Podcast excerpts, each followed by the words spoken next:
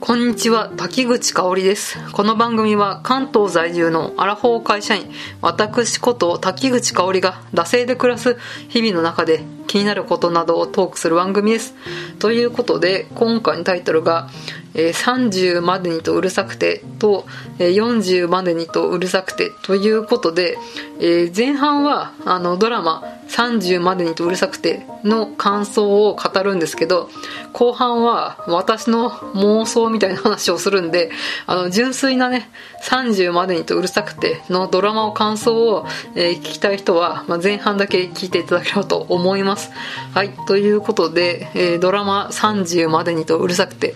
の、え話をしていきたいと思います。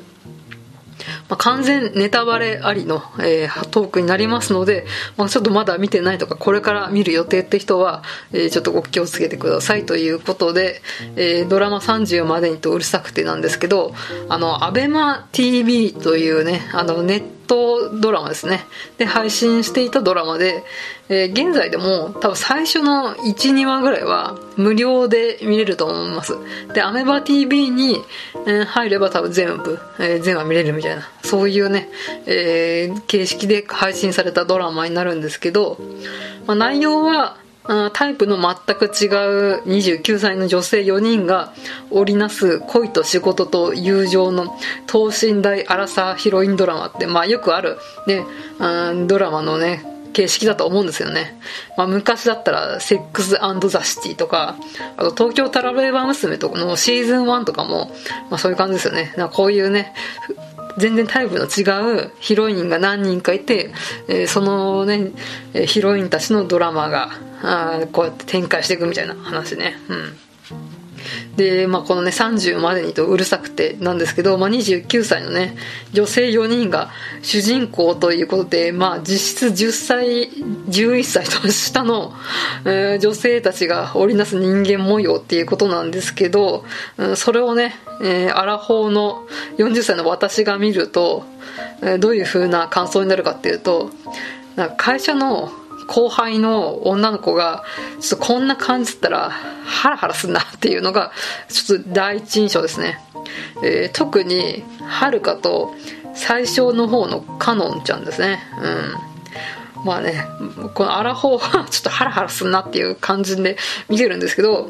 あのメインターゲットのアラサーの女性のなんか感想とか見ると「わかる胸に刺さりまくり!」みたいなことを言ってるんで多分このねメインターゲット層にはねすごい届いてる作品なんだと思うんですよねうんで各いう私もあのタラベラ娘がこうねあのリアルタイムで放送されて放送っていうか原作の漫画の方ですねが出た時はガチであのタラレバ娘の、え3人主人公女性と同い年だったんで本当わかる？あーもう東村アッコ先生に全部お見通しです！みたいな感じだったんですけど、うん、のでなんかもうやっぱねこの年齢で刺さるものっていうのはやっぱ、うん、あるんだなと思いました。うん。でまあこうやってね、えーちょっと11歳年下の女の子たちの引きこもごもみたいなのを見て、うん、なんかハラハラするわみたいなちょっと、うん、やっぱし先輩目線というかね、うん、親目線まではいかないですけどやっぱし会社の 先輩目線みたいなところで見るのでなんかそういうところでね、うんなんか自分も大人になったんだなって実感、えしますよね。うん。本当ねなんかなんでそっち行っちゃうんだよみたいな感じで、うん、なんかやっぱイライラしたりとかもするので、うん。まあ、特にねあのメイン主人公のはるかが、まあ、よくできた、うんキャラクターで、まあ、ちょっとねうん、イライラさせられるみたいな ところも交えつつ人間臭いいいキャラだったのかなと思います、うん、で一番この物語を通して成長したのがあのカノンちゃんですね。あの上昇婚高収、ね、高年収男性との結婚を夢見る、えーカノンちゃんが、まあ、個人的には一番まあね成長したのかなと思いました。なんかこう借金の督促状みたいなのがこうねバラバラ出てきた時はやばいこの展開闇金牛島くん展開になってしまうのではみたいな感じでめちゃめちゃハラハラしたんですけどなんか一番ねかっこよかったかなっていう感じはね、うん、しますね。本当に、180度変化したキャラみたいなことかなと思います。で京子はあの女社長の子ですね。選択的シングルマザーを選んだっていう京子が一番個人的に共感度は低かったですね。まあこう、起業家にも別に私はあんま興味がないのと、まあこう選択的シンママっていうのもいまいち、あの、ピンとこないので、まあね、うん、ちょっとそこまで京子は一番ちょっと個人的には距離があったかなと思います。うん。まあでもあの、ね、それぞれ、あのー部下が実はこう介護をしててでそれでなんかこう仕事とこの介護の折り合いがつきづらいみたいなそういう問題が噴出した時になんかこうそれぞれ事情があってそのね事情に合った働き方を目指そうってこうね、うん社員と新たなねこう働き方を見直すみたいなところはなんかそこはね良かったというか,、うん、か共感できるというか良かったねっていうか本当にこうやって働き方って改革していくもんだなってあとまあベンチャーだから、まあ、こうやって柔軟なね、うんそういう改革ができるのかなみたいなことを思ったりとかもして見ておりました。であとまあ最後の4人目の歌ちゃんですね。あのレズビアンの女性ということで、まあ、ある意味こう一番パートナーとの関係を最この再構築して丁寧に、えー、ねあの、関係をね、えー、再構築していくっていうのが書かれたキャラなのかなと思います。うん、なんかはるかと長年付き合ってた彼氏いたじゃないですか。結局別れちゃう。であのだあの彼氏のなんかこう内面とか気持ちとかとかがあんま書かれなくてなんでいきなりなんかもうお前のこと信じられないとか言って飛び出した割にすぐ戻ってくんのみたいな。なんですぐ戻ってきたのかもうなんかあんまり理由書かれないし。で、まあ、総じてなんかね、男性の描写が、まあ、薄かったかなと思います。うん、もう、ちょっとね、ここ不満点っていうか、こんだけいろいろ描写できるね、えー、脚本力みたいなのあるから、絶対ね、こういった男性描写みたいなのもできる力がある脚本家の人なのかなと思うんで、ちょっとそこが、うん、残念なのかなと思います。うん。なんかこの精子バンクのこう詐欺を働いた男性もこう深掘りすればこの男性のね貧困問題とかなんかこいつら騙されて俺の子供を産んでるんだぜみたいな、うん、そういう心の闇みたいなの、うん、かけた気がしたんでちょっとそこが残念かなと思います、うん、この脚本の家の人があのこの30までにとうるさくての前に17点3だっけ？うん、なんかね、女子高生3人を主人公にした、もうこうね、性教育にまつわるエトセトラみたいな、えー、ドラマがあるんですけど、そこでも、なんかこう、女子高生を騙そうとする男の役で、なんかこう、俺はあのエリートサラリーマンだぜって言って近づいたけど実は居酒屋のチラシ配りっていうねそういう男性が出てくるんですけどこの精子バンク詐欺の男性も、えー、実は経歴を詐称してて居酒屋のチラシ配りっていう なんかこの居酒屋のチラシ配りの 男性になんかこの脚本家の人恨みでもあんのかなってちょっと思いましたね。こう2回ねなんか悪役みたいな感じで出てきたんでね、うん、なんかすごいそこが気になりましたねっていうことがありました。はい。ということでまあでも総じてねえー、面白いドラマでしたので、まあちょっと、えー、気になる方がいたらね、え3話ぐらいまで確か、えー、無料で見てたと思うんで、見てみてはいかがでしょうかということで、えここまでが30までにとうるさくてのドラマの純粋な感想ですので、えドラマの感想が聞きたかった人は、まあ、ここまでで良いのかなと思います。はい。で、まあ、これからは、じゃあ何の話をするのかっていうと、まあ、このね、え30までにとうるさくては29歳の女性4人が織りなす、まあこうねえー、人生ドラマみたいなところだったとは思うんですけどなんかこのアラフォー女性、えー、4人が織りなす、まあ、アラフォー女性39歳が織りなす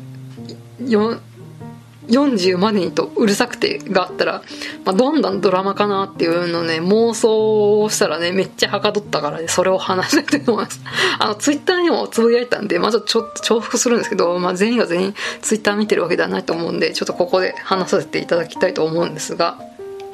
まあね、ここは4人、えー、メインヒロインみたいな感じで、えー、30までにとうるさくてとね、えー、習って考えてきました。え、まず1番、A 子ですね。えー、セックスレスの、えー、小3の娘と夫夫との3人暮らしの、えー、パート主婦。えー現在は昔正社員で働いたネットの通販の会社で、えー、一度は辞めたんですがこう縁があってパートとしてまた採用されて、えー、働いてるっていうそういう女性ですね、うん、で娘の、え、中学受験問題でえー、まあ、ちょっとねこの夫と、まあ、すれ違ってるみたいなところがあるっていうそういう問題を抱えてる、えー、英子ですね。で、まあ、そんな矢先ね、えー、会社の年下男子過去30歳正社員と親しくなり点々点っていうことでね、まあ、ここでなんか不倫的な恋愛的なのになるのかならないのか夫との関係は、ね、どうなるのか子供のね、えー、中学校受験はどうなるのかみたいな、まあ、ちょっとここはなんか2月の勝者のネタをパクるんですけど。自分がなんかこうねあの大学卒じゃなかったから子供にはあ娘には大学に行ってあなんかこう管理職みたいなのにもなってほしいみたいなね。そういうのがね書かれたりとかするんじゃないかと思います。こんな英語ですね。はい、え続きまして2番、えー、B 子ですね、えー、不妊治療6年目の、えー、夫婦2人暮らし。えー、不妊治療のやめ時がわからなくなっている。最近課長昇進の話が出ている、え、バリキャリの女性。なんですが、えーと、仕事のマンネリ化とやりがいの狭間でなんかちょっと揺れ動いてるみたいなね、うん、そういうところもちょっと悩みが出てきてるっていうね、うん、なんかこう不妊治療をしながらバリキャリ両立できんのかみたいな。なんかそういうツッコミがねなんか多分現在だと難しい気がするんですけど、まあ、そこはねドラマなんでね、えー、まあちょっと両立してもらうってことで、まあ、そういう設定なんですけどそんな矢先実家の母が末期の膵臓がんと分かり点々点ということで、まあ、こう母と娘みたいな最後のね、えー、時を過ごす母子みたいなね、うん、ちょっとそういうのをね、えー、まあ若干介護問題みたいなのも交えつつ、まあ、こうやって B 子の物語が始まるっていう感じですね。はい、えー、第3番目が C 子、えー、3児の母、えー、モラハラの夫あり。ドラマの途中で離婚する。大体6話ぐらい、まあ、大体10話とか11話ぐらいですかね。こういうドラマって。だからちょっとね、中盤過ぎに離婚するっていうね、離婚を決意するまでみたいなのも書かれるっていう。えー、子供は12歳、9歳、5歳。で、5歳の子に発達障害のグレー、ちょっとね、障害があるっていうことで、まあそれに悩むんですけど、まあそのね、えー、周囲の助けだったりでまたこのね3人の子供にね、うん、12歳9歳5歳の3人の子供にこうね励まされ助けられいろんな困難を乗り越えていくっていうそういう C 子ですね。はい。で、えー、4番の D 子独身アセクシャル、えー、発見社員、えー、女性の貧困毒親問題などを抱える。えー、安くて安心なシェアハウス作りみたいな夢を持っているたがまあね夢は夢みたいなところで終わっていたがある人との出会いによりそれが現実味を帯びていく新しい家族の形的ななんかそういったね問題をね展開していくっていうキャラということで設定しました。でまあ4人はね高校の演劇部の仲間ってことでうんなんかね30までにうるさくては行きつけのおしゃれなカフェバーに、まあ、夜な夜な集まるみたいなそういう設定だったんですけど、うん、なんかやっぱね家庭があるとそんなね頻繁にね会えるわけないんでね。リアルで会うの1年に1年くらいだっつうのってね本当ね、30までにうるさくて見てるとそんな頻繁にしょっちゅう諦められてめっちゃいいなと思いますね。うん。と思うんですがまあそんな感じで、えーまあ、そういうふうに頻繁に会えないので基本会話はあれですね LINE での、まあ、通話画面みたいなところですね。で展開していくっていうところですね。で、まあ、月1で23時ぐらいに、まあ、LINE の通話みたいので集まる。だけどまあね、えー、みんな4人が同時に集まれたり集まれなかったりみたいなところがあるのかなと思います。あもう23時まで結構こっからなんか通話とかするのって結構ねもう寝るわって思うんですけど、まあ、そこもねドラマなんで、えー、勘弁してくださいということで。そんなねえー、ドラマの妄想をね、えー、ツイッターに上げて垂れ流してみたんですけど、あの、このね、ツイートにね、あの、アジのさまみさんが反応してくれて、ちょっと面白そうですねって言ってもらったんですけど、で、なんかこういう話って、えー、もしかしたら、この綿鬼とかこういうジャンルなのかもしれませんねとおっしゃっててあこれセックスザ・シティじゃなくてワタモニやと思って。で確かにって膝をね、え、皿が割れるほど打ったわけなんですけど、まあ、確かにね今ワタオニ的なドラマってないですよね、まあ、私もワタオニがリアルタイムでやった時はなんか中学生とか高校生とかだったんで全然ね見てなかったんですよね。うん。なんかよ嫁姑問題のドラマでなんかえなりかずきが生意気っていう それぐらいしかね知識がないんですけどでもうちのえー、祖母と母親ですね。実母ですね、まあ、祖母は生きてたら今95になるんですけど、えー、でうちの母が今75だと思う確か。であの脚本家の橋田壽賀子さんが、えー、多分こうご存命だったら94歳ですね。ので多分、世代的になんか同世代みたいなところなのかなと思うんでめっちゃねこのねうちの母と祖母がね、バタ鬼の大ファンでね、もうシーズンがこうね、数年に一回やるじゃないですか。もう、そうするとね、食い入るようにね、見てたっていうね、そういうのがあって、な、のでね、ああ、